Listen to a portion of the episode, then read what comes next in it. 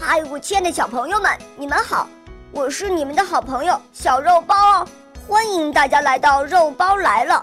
今天肉包会带给大家什么故事呢？赶快一起来听吧！喵。西汉时候有个农民的孩子叫匡衡，他小时候很想读书，可是因为家里穷，没钱上学。匡衡买不起书，只好借书来读。那个时候书是非常贵重的，有书的人不肯轻易的借给别人。匡衡就在农忙的时节给有钱的人家打工，不要工钱，只求人家借书给他看。他一天到晚在地里干活，只有中午歇晌的时候才有功夫看一点书，所以一卷书常常要十天半月才能够读完。匡衡很着急，心里想。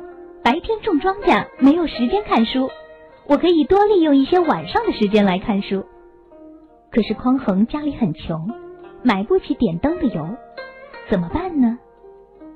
有一天晚上，匡衡躺在床上背白天读过的书，背着背着，突然看到东边的墙壁上透过来一线亮光，他霍地站起来，走到墙壁边一看，啊！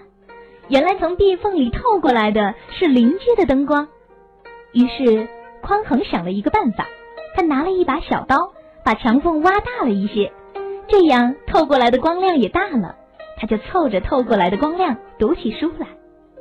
匡衡就是这样刻苦的学习，后来成了一个很有学问的人。